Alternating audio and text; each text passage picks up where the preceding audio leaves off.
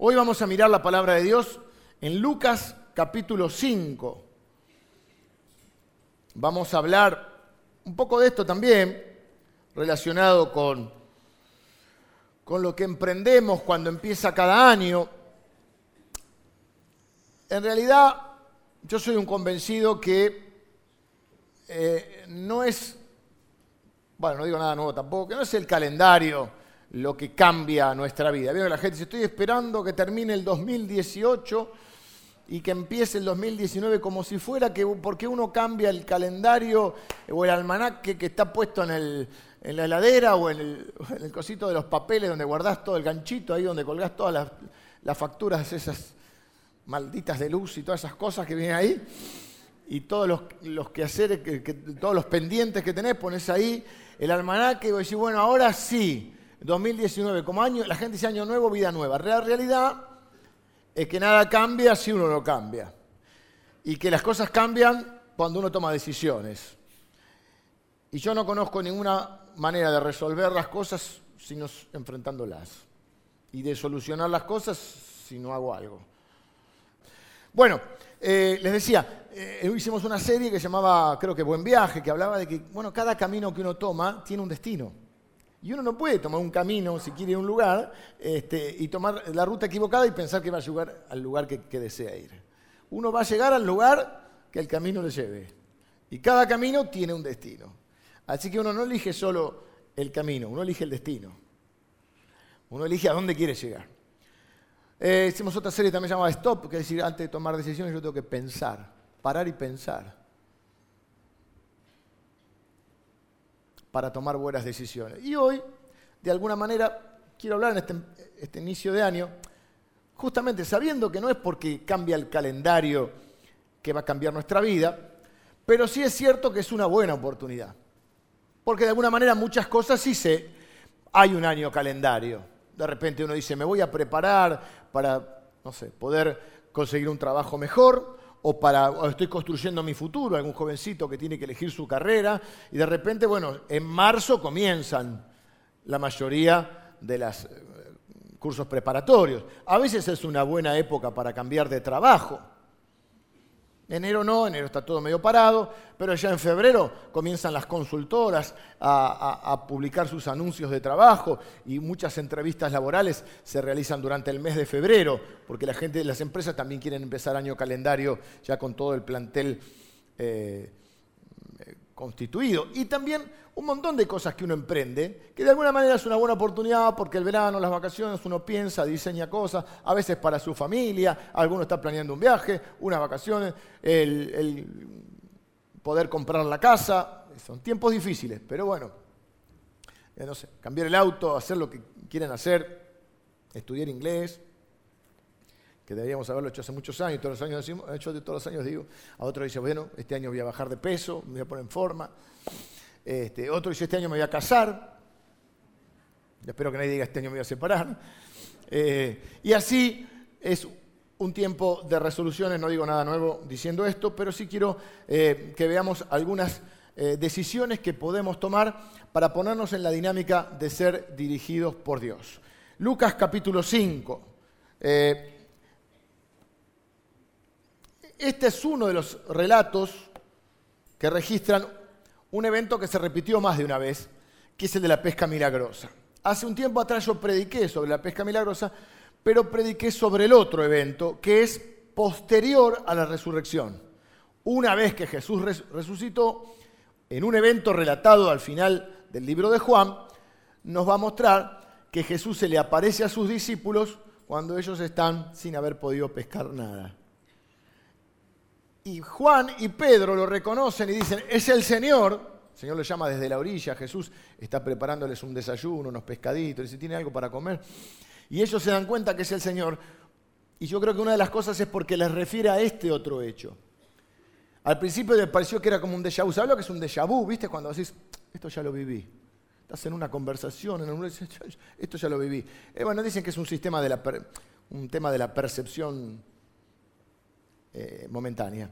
Pero lo cierto es que hay dos, por lo menos dos pescas milagrosas registradas en la Biblia. La que vamos a leer hoy no es al final cuando Jesús resucitó, sino que es al principio del ministerio de Jesús, en el momento en que Él va a llamar a los apóstoles. De alguna manera este registra, es el, relato previo al registro de, eh, de los hechos que hacen que Pedro se transforme en un, como lo llama Jesús, un pescador de hombres. Dice el capítulo 5, aconteció que estando Jesús junto al lago de Genezaret, que ellos lo llamaban pretenciosamente el mar de Galilea, pero no era un mar, era un lago, el gentío se agolpaba sobre él para oír la palabra de Dios. Jesús estaba a, orillas y toda la gente eh, se, amontonaba para escucharlo. Entonces Jesús vio dos barcas que estaban cerca de la orilla del lago y los pescadores, habiendo descendido de ellas, lavaban sus redes. Y entrando en una de aquellas barcas, la cual era de Simón, Simón era el nombre original de Pedro, le rogó que la apartase de tierra un poco y sentándose enseñaba desde la barca a la multitud. Cuando terminó de hablar, dijo a Simón, boga mar adentro y echad vuestras redes para pescar. Remen hasta el fondo, hasta adentro, bien profundo, y echen las redes. Respondiendo Simón le dijo, Maestro, toda la noche hemos estado trabajando y nada hemos pescado, mas en tu palabra echaré la red. Y habiéndolo hecho, encerraron gran cantidad de peces y su red se rompía. Entonces hicieron señas a los compañeros que estaban en la otra barca para que viniesen a ayudarles. Y vinieron y llenaron ambas barcas de tal manera que se hundían. Viendo esto, Simón Pedro cayó de rodillas ante Jesús diciendo, apártate de mí, Señor, porque soy hombre pecador. Porque por la pesca que habían hecho, el temor se había apoderado de él y todos los que estaban con él. Y asimismo de Jacobo y Juan, hijos de Zebedeo, que eran compañeros de Simón. Pero Jesús dijo a Simón, no temas, desde ahora serás pescador de hombres. Y cuando trajeron a tierra las barcas, dejándolo todo, le siguieron. El relato nos muestra a unos pescadores en su trabajo, tratando de llevar su empresa adelante. Esa noche habían intentado todo y no habían pescado nada habían vuelto de esa noche y estaban lavando las redes, preparándose seguramente para intentar salir al día siguiente, cuando ven a Jesús que se acerca y le está predicando y les pide las barcas para poder eh, predicar a mayor cantidad de gente, alejándose un poquito de la multitud. Hoy comenzamos una serie que se llama Lo mejor está por venir. Y para que no extrañen tanto las vacaciones y todavía no se pudieron ir, les pusimos ahí el parque. Me dan ganas de tirarme así. Una amiga mía leyó Está por venir y pensó que iba a ser una serie sobre la, sobre la venida de Cristo. El Armagedón. El Armagedón. No, lo mejor está por venir porque los hijos de Dios, dice la Biblia, que somos prisioneros de la esperanza. No es que tenemos un poquito de esperanza, que la esperanza nos tiene. Siempre esperamos lo mejor de Dios. Y el Señor dice, yo sé los pensamientos que tengo para ustedes, son pensamientos de bien, no de mal. Y dice la Biblia que los pensamientos de Dios son más altos que los nuestros y, que Dios siempre es poderoso para hacer todas las cosas más allá de lo que nosotros incluso podemos pedir o entender, más allá de lo que nosotros podemos soñar. Pero hay que alinearse con Dios. Y de eso quiero hablarles hoy. Estoy tan confiado hoy que te voy a decir cuántos puntos tiene el mensaje. Aparte porque lo vas a ver en el esquema. Porque como yo te digo, tenemos que tomar siete decisiones. Vos decís siete. Si yo después me pongo medio aburrido, vos decís, uy, va por la cuarta, le quedan tres. ¿Quién no ha hecho esto, no? Y cada uno le llevó diez minutos. Pero estoy tan confiado que te digo que son siete. Siete decisiones que podés tomar para empezar este año y ponerte en la dinámica de ser dirigido por Dios. Estaba lavando las redes, no habían hecho nada, vino Jesús, les dio una palabra y pasaron de la nada a no las podían sacar a las redes. Las barcas mismas se hundían de la gran pesca. La pesca representa la bendición de Dios, la provisión de Dios, pero la bendición de Dios. Y yo quiero hablar hoy acerca de las cosas que vamos a emprender, no solamente en el área económica. Cuando utilizamos la palabra emprendedores, un emprendedor, generalmente lo relacionamos, y está bien, es parte, a aquellos que están emprendiendo un negocio, un comercio, una actividad eh, lucrativa. ¿eh? En general se utiliza para eso, los emprendedores. Pero muchas cosas emprendemos en nuestra vida. Al igual que la prosperidad, que muchas veces los cristianos la limitan, el término, no, no, la limitan, pero se, utiliza el término para eh, el avance económico o el progreso económico, cuando en, la, en realidad la prosperidad es mucho más que solamente el área económica. De hecho, el apóstol Juan escribiendo una carta eh, dirigida a alguien en especial, le dice, yo deseo que seas prosperado en todas las cosas, así como prospera tu alma. Así que nuestra alma puede prosperar. Una relación puede prosperar o no prosperar. Un, un matrimonio puede prosperar o no prosperar. La palabra prosperidad, si uno la busca, no sé, en algún tipo de diccionario, probablemente dé una definición, algo así como el curso favorable de las cosas. Es decir, que lo que inicies, lo que emprendas, te vaya bien.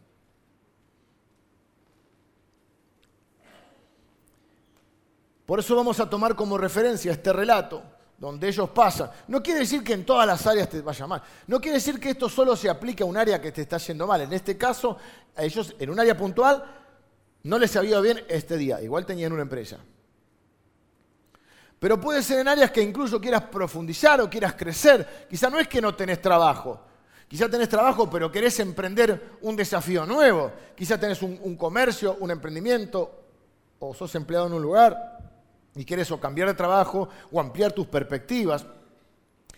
Quizá quieras emprender este, cosas relacionadas con tu vocación, con tus gustos, con tu aprendizaje.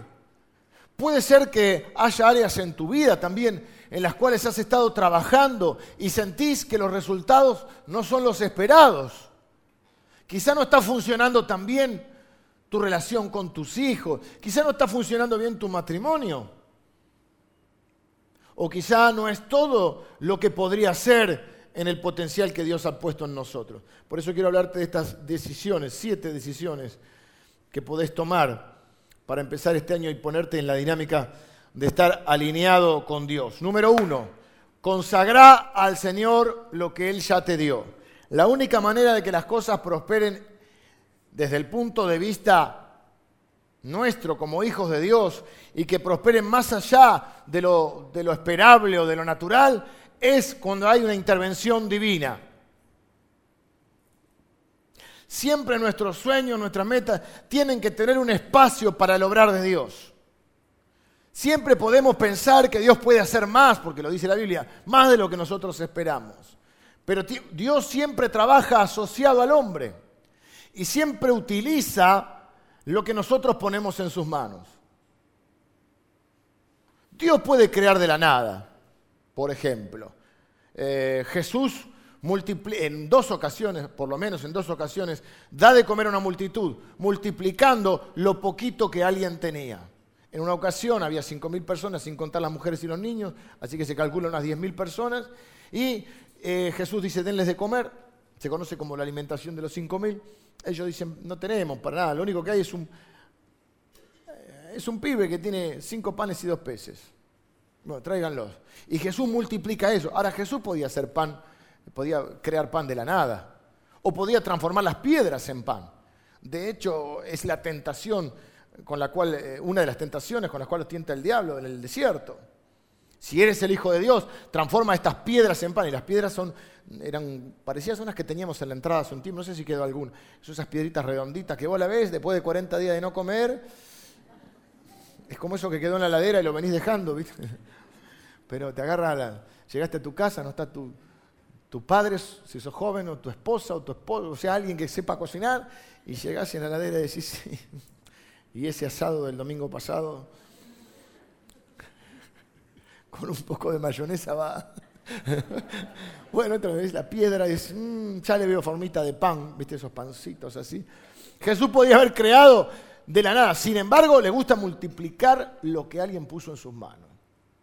¿Qué son cinco panes y dos peces en tu mano? Nada, pero las manos de Dios.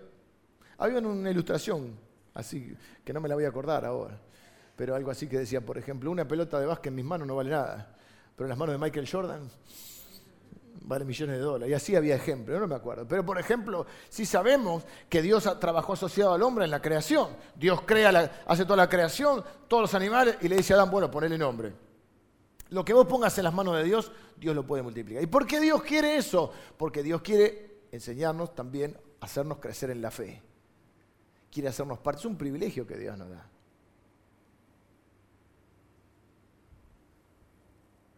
Dice David, ¿quién soy yo para poder traerle una ofrenda a Dios?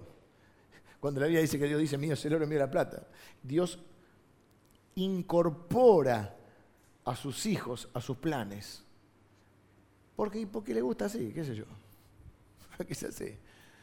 Estaba Moisés ahí, pues, todas sus luchas, sus temores. Dios lo está llamando a liberar un pueblo. Y él dice, yo soy tartamudo, no sé hablar. Bueno, ¿qué tenés en la mano? Tengo una vara. Bueno, tírala al piso. Tira la, la vara al piso, se hace una serpiente. Agarra la nueva, la agarra por la cola y se vuelve a hacer vara. Bueno, con esa vara vas a ir y vas a hacer las señales que yo quiero que hagas. Y se abre el mar rojo, se transforma en serpiente y se come las varas de los magos también hacían lo mismo. Y se transforma en serpiente, pero la de, Moisés se, se comía todas las varas. Saca agua de la roca, levanta la vara y gana la batalla, se cansa el brazo, baja el brazo, pierde la batalla porque Dios enseña que hay un orden y hay una autoridad. Y aunque no podía pelear Moisés, el que tenía la autoridad. ¿Qué puede hacer Dios con, un pibe que tiene una onda y cinco, o seis piedras? Creo que eran cinco.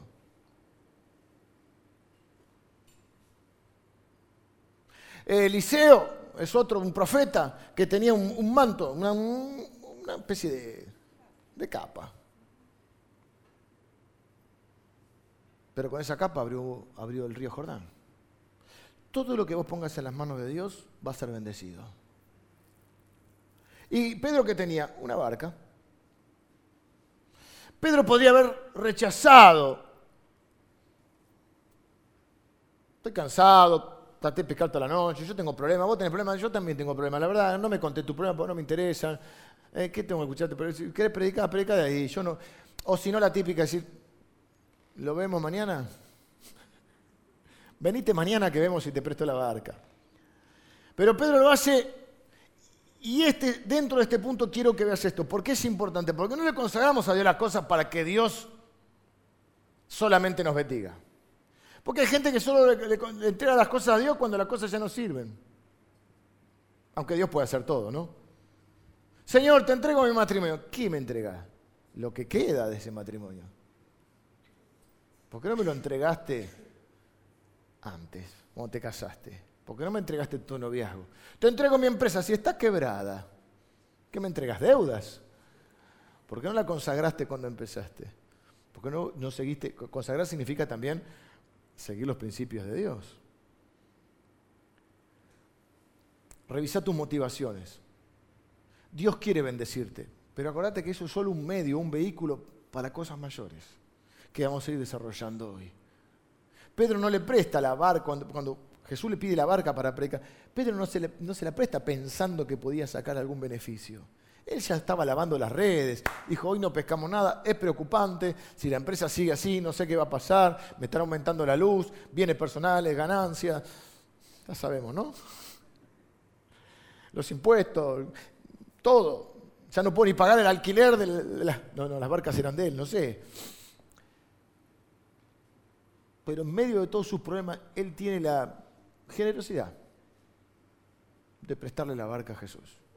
Y se tiene que quedar a escucharlo, no le queda otra. No sé si predicaba largo o corto Jesús, pero tiene que, con las barcas, esperar que Jesús termine, cuando él puede decir, no, no, es mi vida, yo no tengo que ocuparme de los problemas de nadie. Pero le prestó la barca para un beneficio de Jesús, no para un beneficio propio. Y de alguna manera, ya intuyendo, empezándolo a conocer a Jesús, algo ve en Jesús y sabe que Él va a bendecir a la gente, que Jesús va a bendecir a la gente. Así que indirectamente Él está prestando lo suyo para que otros sean bendecidos. Y por supuesto que Él es bendecido, porque eso es lo que después enseñó Jesús, que lo sabemos de memoria, pero nos cuesta tanto vivirlo. Busca primero el reino de Dios y todas estas cosas por las que estás preocupado te serán añadidas. Porque Dios no tiene problema con las añadiduras, Dios tiene problema con nuestro corazón.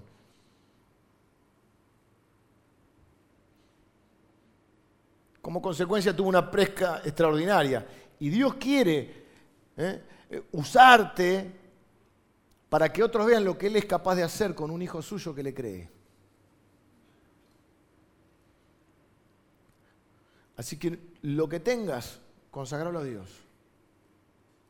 Segundo, no te des por vencido. No guardes las redes. Ellos estaban lavando las redes, preparándose. Hoy no pescaron, pero el día siguiente iban a salir. Y hay gente que no, somos, somos de abandonar muy rápido. Nos damos por vencido muy rápido. Empezamos carreras que no terminamos. Empezamos relaciones que no terminamos. Nos damos por vencido, no digo que hay, veces que hay cosas que están terminadas y, y, que no hay forma y está bien y que son ciclos cumplidos. Pero a veces abandonamos muy rápido. Los matrimonios se abandonan muy rápido.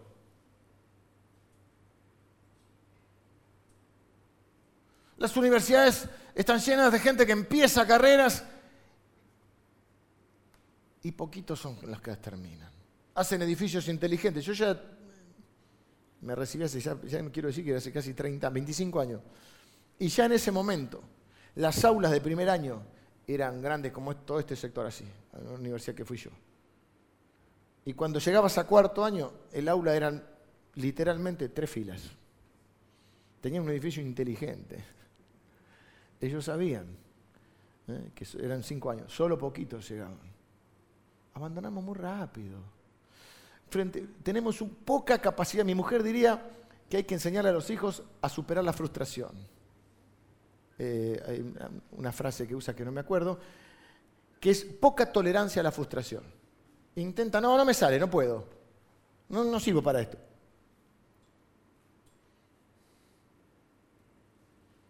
¿Por qué no vas a, no sé, a practicar tenis? Porque no sé. Y claro, si supiera no tenés que ir a profesor. Pero date un margen. No te des por vencido tan rápido.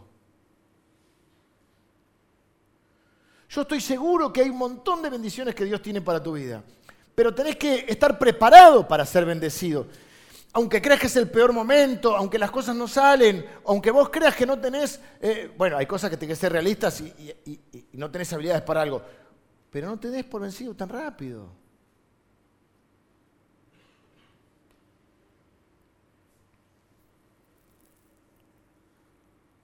Tres, haz tu mejor esfuerzo y sé obediente. Ellos no se dieron por vencido. Estaban lavando las redes, estaban si no tuvieran todo preparado, si no tenían las barcas listas y las redes preparadas, no hubiesen podido aprovechar la oportunidad que Dios les había puesto. Y yo estoy seguro que va a haber oportunidades para, todos en nuestra vida. Está claro que no todos tenemos la misma oportunidad. Esto es duro, yo lo digo, y, y mi mamá me dice, ay, es muy duro, como lo decís. Sé que tenés razón, pero es muy duro. No hay igualdad de oportunidades. En este mundo no hay igualdad de oportunidades.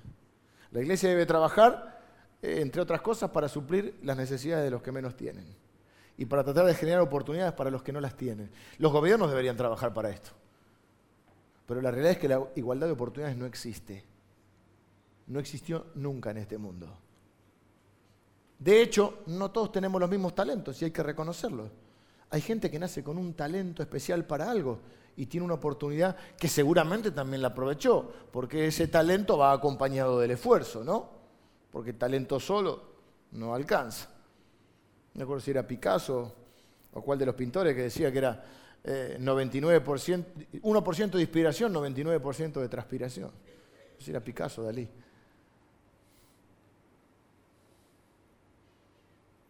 Pero hay gente que tiene talento para algo. Y en general entramos en ese ejercicio de darnos por vencidos porque creemos que no tenemos oportunidades.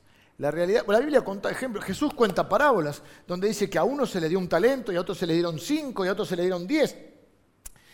Y hacemos el juego porque en realidad el talento era una, una clase de moneda. No era talento como sé cantar o sé bailar. Pero la parábola dice eso.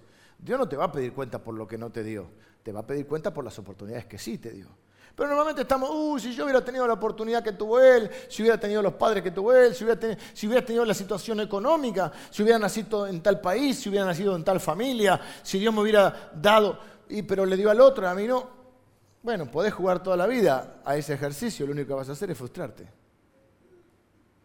¿Qué provecho vas a sacar de ver las oportunidades de los otros? La pregunta es, ¿qué oportunidades sí te dio Dios? ¿Qué puso en tus manos? ¿Qué talentos tenés? ¿Qué oportunidades tenés? Porque no hay igualdad de oportunidades, pero la ley dice que todo tiene su tiempo y que a todos les llegan, nos llegan nuestras oportunidades. Este año va a estar lleno de oportunidades. Tenés que estar listo. Tenés que estar preparado para aprovecharlas. Y si estás mirando las oportunidades de los otros, no vas a poder ver las tuyas.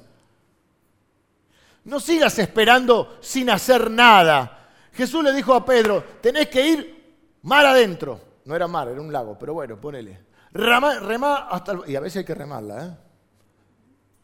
Dice, boga mar adentro y echad vuestras redes para pescar. Los pescados no, sí, los pescados, los peces, no se subían solos a la barca, había que pescarlos. Sí había un cardumen, sí había ahora abundancia, pero tenían que remangarse, tirar la red y sacar los pescados. Hay que hacer nuestro mejor esfuerzo. Es más, yo creo que hay que hacer un esfuerzo doble.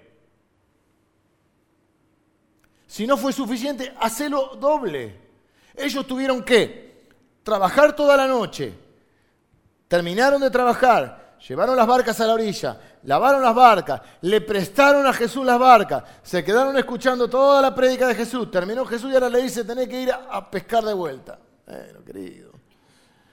Vos sabés predicar, Jesús. Como algunos me miran a mí piensan así, usted sabe, bueno, más o menos predicar. Tampoco mucho, pero un poco, por lo menos pero no me va a enseñar a mí de mecánica, o de carpintería, o de pesca.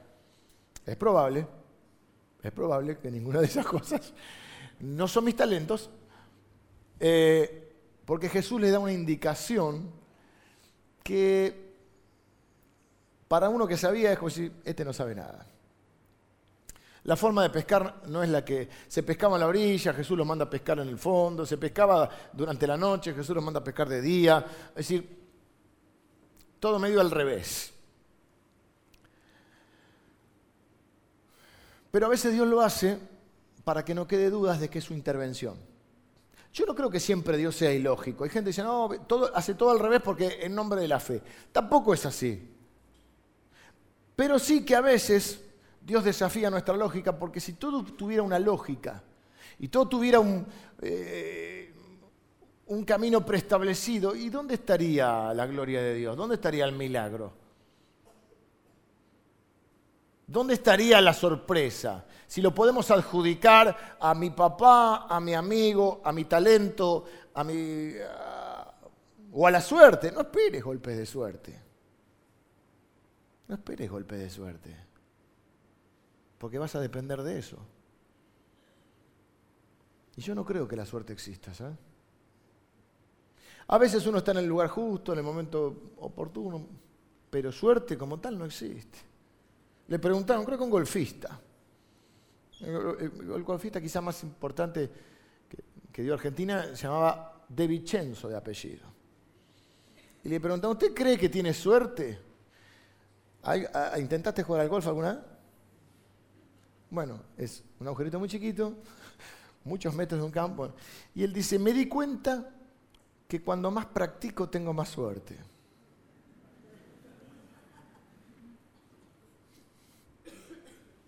O cuando más entreno.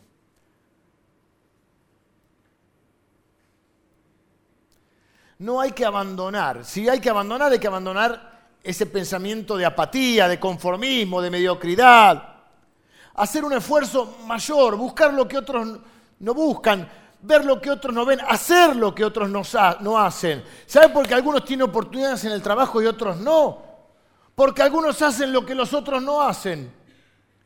Y hay muchos que yo les llamo mentalidad de empleado público. No se enojen los empleados públicos. No hay ningún problema con eso. Pero hay una cosa que existe en el Estado, que no existe en el ámbito privado, que es que a vos tenés un merecimiento por antigüedad. Yo hace 18 años que estoy. Es un valor, porque significa la constancia, la persistencia, pero no es el único valor.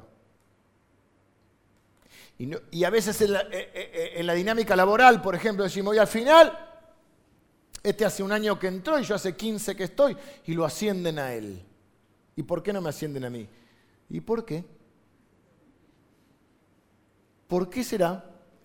Claro, porque en, el ámbito privado la gente no hace beneficencia, hace negocios. Y pone al que más le, le reditúa, al que más produce, al que aporta algo, porque, porque a uno le pagan en un trabajo. Y a uno le pagan porque el que te paga piensa que te va a pagar a vos y vos vas a generar un beneficio mayor aún a lo que él te paga y a lo que tiene que pagar por sobre ti, que son todas las cargas sociales y todo. Y ahí dice, bueno, además de todo eso me va a generar una ganancia. Y el que más ganancia genera, normalmente ocupa puestos de más responsabilidad. Entonces tenemos que estar dispuestos a hacer las cosas que otros no hacen, a aportarle un plus. Jesús dijo que el que hace lo que se le pide es un siervo inútil. O sea, cuando hiciste lo que te pediste, ahí te recibiste de inútil. Mira vos. No es que yo te quede inútil que es útil el que hace más de lo que se le pide. a mí me encanta esa gente que dice, che, ¿podrías hacer esto? Sí, y además podemos hacer, y te tira ideas que vos ni entendés. En la... Hacelo, le digo yo. Qué gente que me, me, encanta trabajar con gente que, que quiere hacer más. Viste que hay gente que hay que andar empujando para que haga. Hay gente que hay que y rogarle que haga lo que se le paga para que haga. Chanfle. Y hay gente que hace más de lo que... El que hace más de lo que se le pide comienza a ser útil. Y yo calculo que la dinámica de Dios, por supuesto Dios es generoso y nos bendice a todos, pero yo creo que la dinámica de Dios también es así. Tú yo hace 20 años que soy cristiano y este hace un año que es cristiano, mira cómo... ¿Y pero qué? Y conmigo no se convirtió ninguno, ¿eh? se convirtió. Y claro, pero ¿a cuánto le predicaste? Y este le predica todos los días uno. O agarra la Biblia y la, lee, y no solo la lee, porque que la lea, güey, la cree y la practica. Va, ya es un, ya es un golazo. Busca la dirección de Dios para obedecerle. No olvides que la red fue echada en tu nombre, dice, hace una confesión yo creo, y lo he dicho, pero quiero repetir, las conversaciones importantes se tienen cara a cara. No es por mensaje de texto. No le puedes declarar tu amor a la mujer de tus sueños por WhatsApp.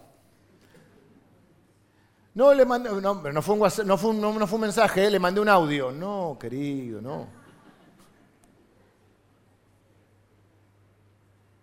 Audio es peor que escrito. Tengo una teoría sobre eso. Ustedes saben que yo no soy muy tecnológico, pero yo si, no voy a hablar cara a cara, prefiero escribir, eh, y si no es una cosa importante, si es importante, prefiero escribir que audio. Porque lo puedes pensar, lo borrar, lo escribí, esto es un poquito fuerte, lo cambio un poquito. En cambio, cuando lo, lo largaste, pero las conversaciones importantes se tienen cara a cara, no por mensaje de texto ni de WhatsApp. Porque hay todo un lenguaje gestual que uno tiene. Entonces yo digo esto porque eh, muchas veces me pasa que al leer la Biblia no sabemos cuál es el sentido de lo que... Pedro dice, toda la noche estuvimos trabajando y no hemos pescado nada, más en tu palabra echaré la red. Pues una gran declaración de fe. Y te lo imaginas a Pedro diciendo, en tu palabra echaré la red, amén. O puede decir, mira, estuve trabajando toda la noche y, no pesqué nada. Pero si vos lo decís en tu palabra, echaré la red, como diciendo, bueno, mira, la responsabilidad es tuya, después no me echen la culpa a mí. O diciendo, bueno, vamos, o sea, hay un lenguaje que no se puede ver. Yo no sé cuál es el sentido. Yo creo que Pedro algo intuye que hay en Jesús. Algo sabe que hay en Jesús. Alguna bendición hay en Jesús. Porque ya lo ve raro, lo ve distinto.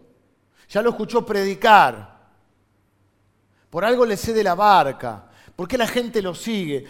Quiere creer. Por ahí le falta un poquito, pero quiere creer. Y por ahí vos estás igual. Querés creer, pero te falta un poquito.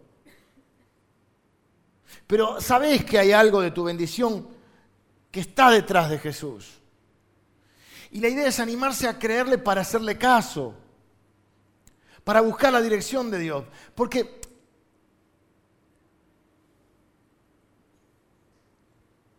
quizá hay áreas en tu vida en la que ya probaste hacer, hacerlo a tu manera. Y quizás si sos honesto, no me lo tenés que decir a mí, pero honestamente pensás, estuve trabajando, porque no es que no le puse garra, estuve trabajando toda la noche, mucho tiempo, y no pesqué nada. O los resultados no son los que yo esperaba. Consultale a Dios. No te des por vencido, da tu mejor esfuerzo, pero hacelo a la manera de Dios. Busca su dirección. Para eso Dios te dejó la oración. La oración no es para tener mucha fe, mucha fe, mucha fe y cambiarle la voluntad a Dios. No, es para que Dios te cambie a vos y te muestre. la oración es una forma donde vamos a buscar instrucciones de Dios. Señor, ¿qué tengo que hacer con esta situación? ¿Qué que hacer en el trabajo? ¿Cómo me relaciono con este, con este jefe que no lo soporto más? ¿O con estos compañeros de trabajo que tengo problemas? ¿O qué hago con mis hijos? ¿O qué hago con mis papás? ¿O con mi, o con matrimonio? ¿Con mi noviazgo? ¿Con lo que fuera? Señor, ¿cómo puedo salir adelante en medio de esta situación? ¿Cómo puedo salir adelante con este comercio en el cual no estoy pudiendo a gatas pagar el alquiler? Señor, ¿dónde está el cardumen? ¿Lo dije bien? Porque el Señor no sabe de pesca, o uno cree que no sabe de pesca, pero resulta que es el creador de los peces y es el creador de los mares. Y si Él dice que es mar adentro, es mar adentro. No, pero porque se pescaba tipo tramallo, de arriba de la barca con redes, pero se pescaba a la orilla. Y Él los manda adentro, ¿viste? Y si este, este tiene menos pesca que... ¿Dónde está el cardumen? La segunda pesca milagrosa, la que es la resurrección, es muy graciosa porque están pescando a un lado y Jesús le grita, a la derecha. Hasta eso le tiene, estaban pescando acá. Te pasa que va... Yo no soy muy pecador, pero alguna... soy pecador, no pescador. Viste que vos estás con la caña y el otro... Oh, este saco... Se ve que no es tan fácil pescar. Se ve que Debe haber técnicas, la carnada, el lugar, no sé, hay, gente que sabe. Yo fui a pescar pocas veces y tengo muy poca paciencia, por eso no puedo ser pescador. Claro, yo, yo, tengo amigos, muchos amigos pescadores, pero cuando me dicen que es un deporte, digo, el deporte, deporte. Uno se imagina transpirar. Cuando tenía unos 12 años fui a pescar con medio mundo con mi papá, al muelle de Pinamar. Mi papá menos pesca que yo, porque uno más o menos saca los gustos del padre. Nos dieron un medio mundo. Me gustaban los cornalitos. Y que cuando era chico comía mucho, mucho de todo, mucha cantidad de todo. Eh, y entonces yo tiro el medio mundo. Yo me imaginaba que ese medio mundo iba a salir con un kilo de cornalito, ¿viste? levanté así, vi que había dos o tres y lo tiré de vuelta. Estás en el muelle, ¿viste? Tenés que con la soga. Y veo que lo de al lado,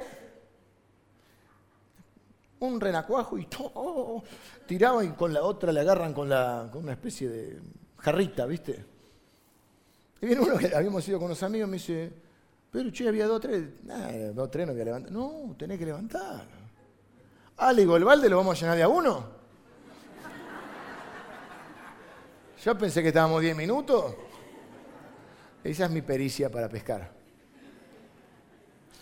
Y estos días pasé el fin de año con, mi familia en la costa también, había algunos hermanos de la iglesia, porque la iglesia está por todos lados, están por todos lados. Entonces mi hijo se fue a pescar con, unos amigos de la iglesia. Yo no fui porque tenía que, estaba trabajando sobre esto y no pescaron nada. A veces pasa, tengo un amigo por ahí, Alejandro, que está por ahí, mi amigo, que se lo lleva a mi hijo cuando iba a vacaciones, se va a pescar 4 de la mañana y son sacrificados porque vuelven sin nada, pero vuelven a ir.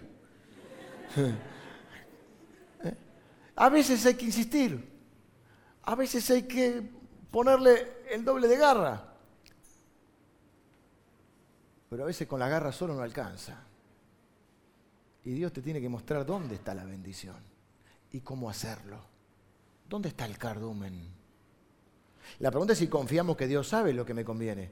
Porque a veces creemos que nosotros sabemos lo que nos conviene. Por eso eh, dice la Biblia, no seas sabio en tu propia opinión reconócele, creo que, David le dice a Salomón, hijo mío, reconócelo en todos tus caminos. Cuatro, nunca dejes de soñar. Había un programa, ¿no? Que era algo de soñar, pero no me acuerdo cómo era. Atrévete a soñar. Volvé a soñar con la pesca. Nos damos por vencidos por creer que es imposible. Y nos resignamos y tenemos una actitud quizá de derrota. Vos recordás que sos parte del pueblo de Dios. No digas no puedo, decís Dios puede. Dios quiere que establezcas parámetros o metas que requieran la intervención de Dios. Si no, ¿dónde está la fe? Tiene que haber alguna imposibilidad. No digo que andemos haciendo esos soñadores crónicos que nunca hacen nada. No, no, por eso dijimos, haz tu mejor esfuerzo, preguntale a Dios la dirección.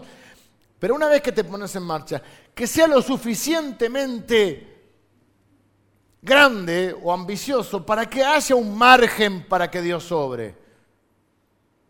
Porque el problema de muchos es que conocemos la Biblia todo, pero siempre nos manejamos de acuerdo a nuestras posibilidades. Y en realidad, como cantábamos hoy, nuestro Dios es el Dios de las imposibilidades. Y lo que hacen nuestras imposibilidades es generar la oportunidad para que Dios pueda mostrar su poder y su bondad y su amor hacia nosotros. Es decir, que las imposibilidades son la plataforma para que Dios se muestre. Porque si no lo estaremos atribuyendo a otras cosas, pero así decimos, no, tiene que ser Dios porque acá hay una imposibilidad. Cinco, sé humilde para pedir ayuda y generoso para darla. Dice que cuando eh, ellos ya llenaron la barca, le pidieron ayuda a otros, pero al pedirle ayuda a otros también los estaban bendiciendo. Y nosotros nos hemos creado en un mundo que es un mundo individualista, un mundo donde cada uno se tiene que salvar, donde una de las frases que decimos los argentinos, ya no tanto, pero se usaba mucho, es yo argentino. Es decir, yo no me comprometo con el otro. Yo me arreglo yo, que cada uno se arregle como pueda. Es más, pareciera que hay personas que están en una competencia con los otros. No solo que no van a llamar a, a otro bote para que los ayude, sino que le van a tirar piedra al otro bote. Dice el pastor Javi Gómez, que hablando de los deportes, pero se aplica a otras cosas, que solo hay una cosa que alegra más que la victoria propia y es la derrota ajena que es una miserabilidad, una palabra que me gusta inventar, no sé si existe, miserabilidad. Es decir, somos tan miserables a veces que en vez de alegrarnos por los triunfos propios, nos alegramos por las derrotas ajenas. Y si no, ¿cómo existen tantos programas y medios que básicamente se tratan de mostrar las miserias ajenas? Y no es noticia lo bueno, la noticia es lo malo este hizo algo malo, este fracasó, este el escándalo de este, este otro pasó vergüenza acá. Y pareciera que de esa manera, en la mediocridad de muchos, si viste, no son tan felices, no les va tan bien. Qué pensamiento, ¿no? Como te dije de las oportunidades, ¿qué importa las oportunidades que tenía el otro? Eh, lo importante es qué oportunidades tengo yo. ¿Qué tengo yo en mi mano? ¿Tengo una vara? Bueno, Dios va a usar como Moisés mi vara. ¿Qué, es lo que Dios me dio? ¿Qué talento me dio? ¿Qué oportunidad me dio? ¿Dónde? Pues mire, hay hermano venezolano, está con nosotros Reimer, que es un amigo nuestro que conocimos en Italia hace varios años, cuando Venezuela no estaba viviendo todo lo que estaba viviendo. Él vino con nosotros para, para, para la Argentina, como tanto tenemos el, grupo de hermanos venezolanos, ya lo estamos extendiendo, porque tenemos colombianos, venezolanos, bolivianos, chilenos, de todos los, está multicultural. Pero piensen una cosa. Piensen una cosa. Se llama Reimer, para cuando lo saluden. Porque ellos con los nombres tienen así. Otra onda, otro nombre distinto. Reimer. Al principio decíamos, no sabíamos bien el nombre, pero lo conocimos. Él tenía un llamado a la India, estuvo en la India predicando el Evangelio y ahora estaba en Venezuela, vino con nosotros. ¿Por qué le digo esto? Porque lo que somos argentinos, vemos a Argentina como Egipto, nuestro lugar de esclavitud. Oh, la única salida es Ezeiza. Y para, nuestros hermanos venezolanos, Argentina es la tierra prometida. Porque fluye leche y miel. No sé si leche y miel, pero te vas a comer un asado, Reimer, que... Te vas a hacer un asado. Y viajan no sé cuántas horas. Y dejan la familia porque vienen de a uno. Como vinieron nuestros abuelos, ¿vieron? O nuestros papás.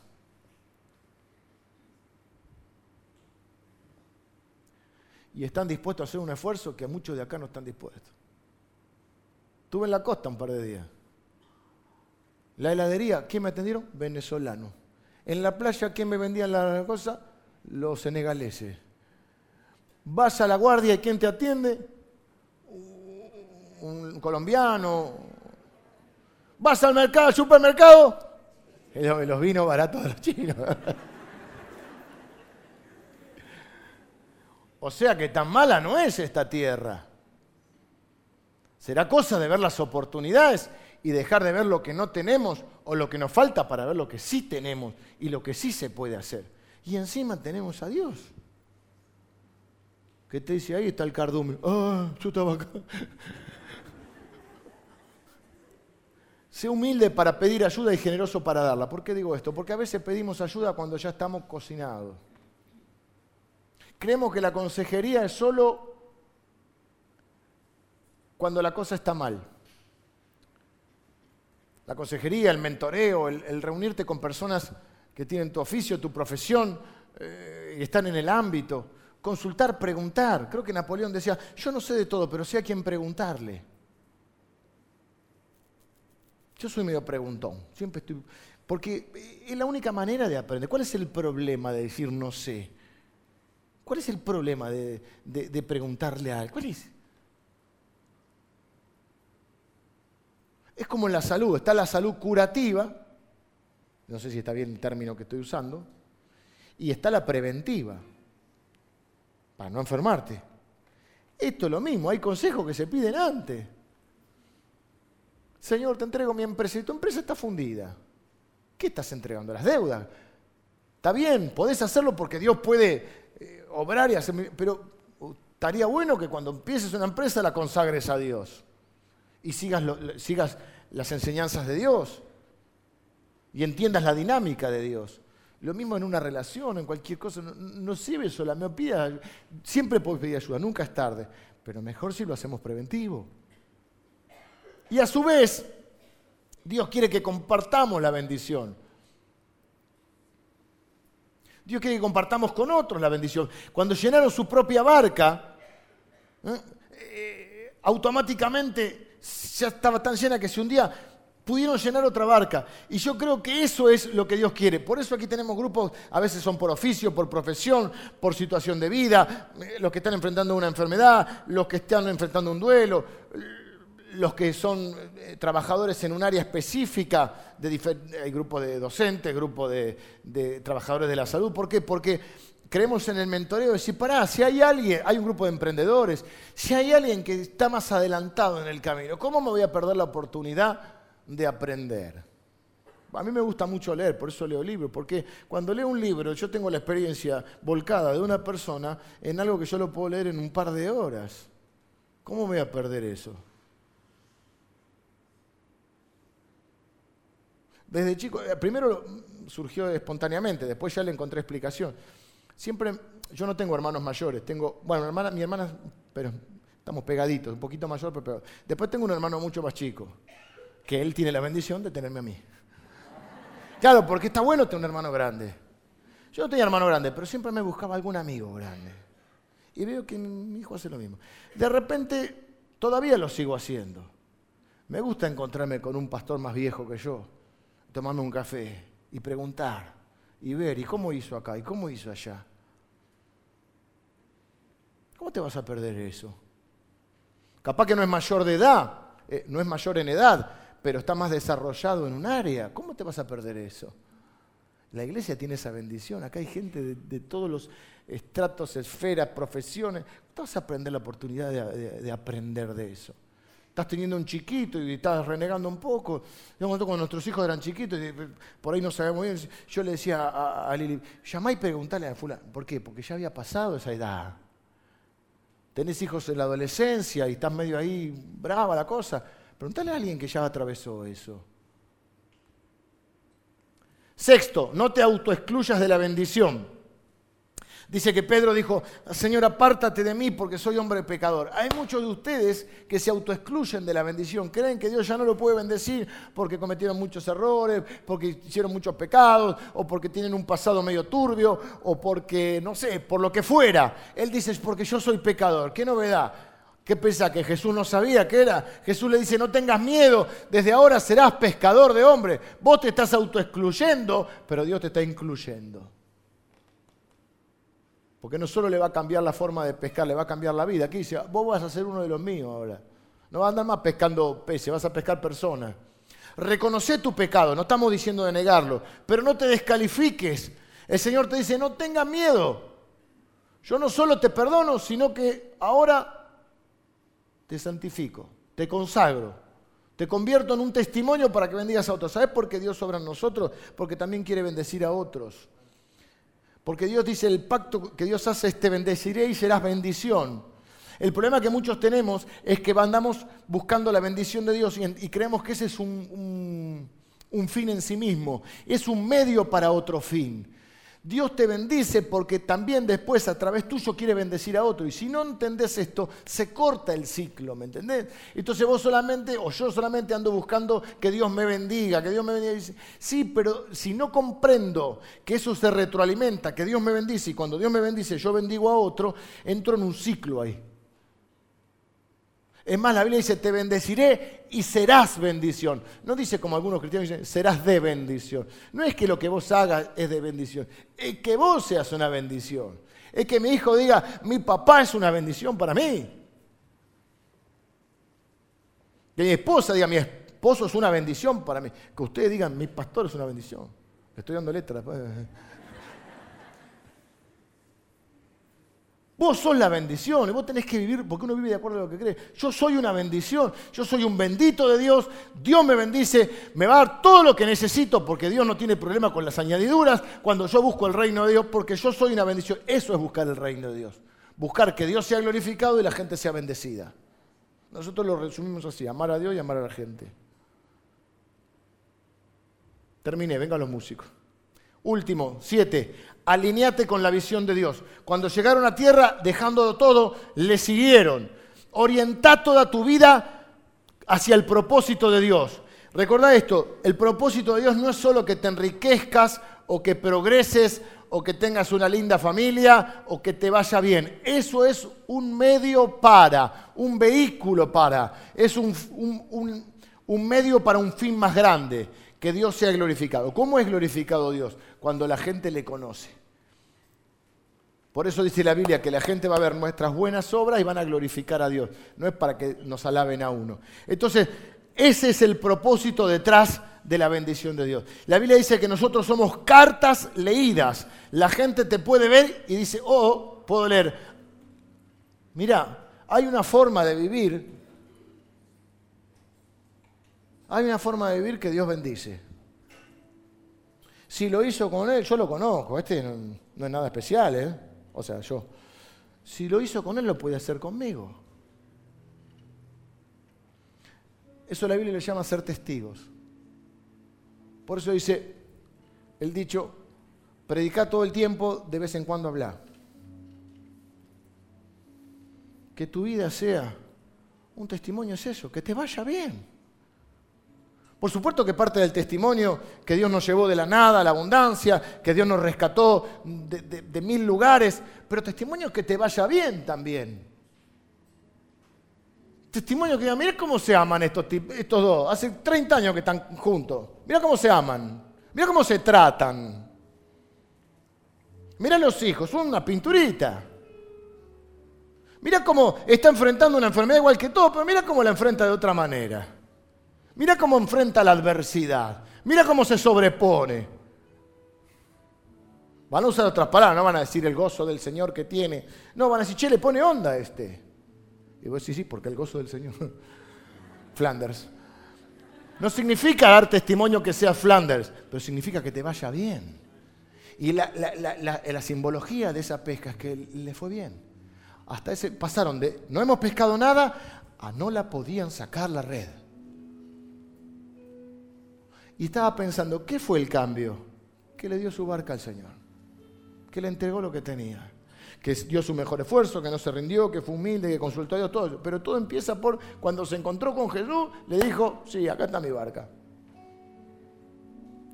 ¿Qué hubiera sido de Pedro si le hubiera dicho que no? ¿Sabes lo que se hubiera perdido? Pensemos juntos un minuto y ya te, ya te, ya te libero. Si Pedro le hubiera dicho que no y no le hubiera dado la barca, primero no hubiera visto la pesca milagrosa, no hubiera caminado sobre las aguas, no hubiera visto la alimentación de los cinco mil, no hubiera visto la tumba vacía, no hubiera visto la ascensión de Cristo, no hubiera visto a Lázaro resucitado o a la hija de Jairo, que otra, una chiquita que resucitó, no hubiera visto a los, a los enfermos sanados. Pará, pará, no hubiera visto cuando él levantó a un paralítico y le dijo, no tengo ni plata ni oro, pero lo que tengo te doy. Ando con una fe bárbaro. Y le dijo, en el nombre de Jesús y lo levanta. Creo que era Eneas, ¿no? O no sé si era Eneas, ¿no? ¿No? Eneas era otro. Bueno, pero le dijo, levántate y anda. Si le hubiera dicho que no, no hubiera visto todo eso. ¿Y quién sabe las oportunidades y los milagros que Dios tiene para tu vida? Pero por ahí va a decir, no, yo no, yo me autoexcluí, no es para mí, eh, es para otro, eh, no, mejor mi forma, Dios no sabe lo que me conviene. Yo pienso que el único mérito, cuando miro las bendiciones que tengo en mi vida, el único mérito es haberle dicho, sí, Señor, yo estoy acá.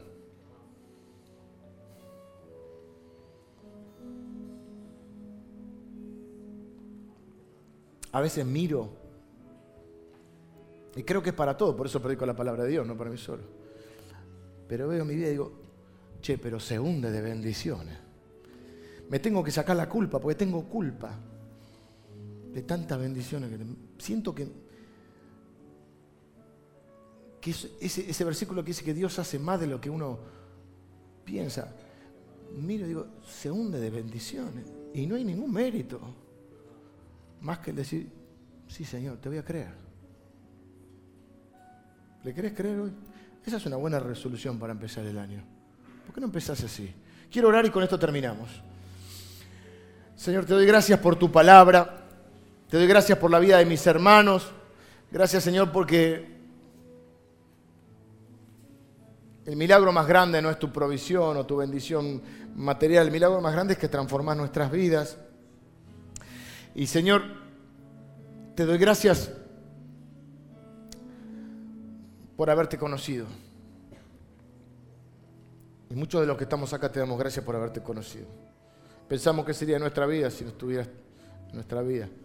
Señor, cuando vemos que ahora nuestra vida se hunde de bendiciones, nos preguntamos quiénes somos nosotros, Señor, para tener tanta bendición. Gracias, Señor, porque es por gracia, es por pura gracia y por pura misericordia. Gracias por tu bondad, por tu poder y tu misericordia mostrada en nuestra vida. Yo quiero bendecir a cada uno de mis hermanos, Señor. Te pido pedir, Señor, que, esta palabra traiga fe en sus corazones, para que se animen a hacer un esfuerzo más. Para que tomen coraje hoy y tomen fe, Señor, para, para remar bien adentro. Señor, para tener las redes listas eh, y estar preparados para las oportunidades que tú pongas en nuestro camino. Señor, para que cuando lleguen las oportunidades las tomemos, creyendo que tú eres poderoso para hacer todas las cosas más allá de lo que nosotros mismos pedimos o entendemos. Señor, mi oración es que sorprendas con bendiciones a mis hermanos este año, Señor, y que ellos las puedan aprovechar porque te creen, Señor. Padre, que ellos te puedan buscar tu dirección y que ellos puedan ser obedientes a tu palabra. Señor, que con humildad podamos seguir aprendiendo, que con humildad podamos seguir consultando, Señor, en primer lugar a ti, Señor, a todas las personas que, que nos pones cerca, de las cuales podemos aprender. Señor, que nadie se dé por vencido hoy. Padre, estoy orando por aquellos que sienten que hay algún área en su vida sobre la cual han estado trabajando duro y no han pescado nada, Señor. Pero tú los puedes llevar de la nada a la abundancia, si pueden creer. Señor, que cada uno de mis hermanos sea un pescador de hombres, un testimonio vivo, una carta leída, una señal de lo que eres capaz de hacer con alguien que te cree. Señor, yo quiero bendecir sus familias, sus matrimonios, quiero bendecir su salud, sus, sus planes, Señor. que se alineen con los tuyos, quiero bendecir sus finanzas, quiero declarar tu provisión sobre sus vidas, Señor. Sabemos que todas esas añadiduras vienen de tu parte, Señor, para aquellos que son capaces de buscar tu reino. Yo bendigo a aquellos que reciben esta palabra y declaro que este va a ser un año de oportunidades y de bendiciones. En el nombre de Jesús. Amén.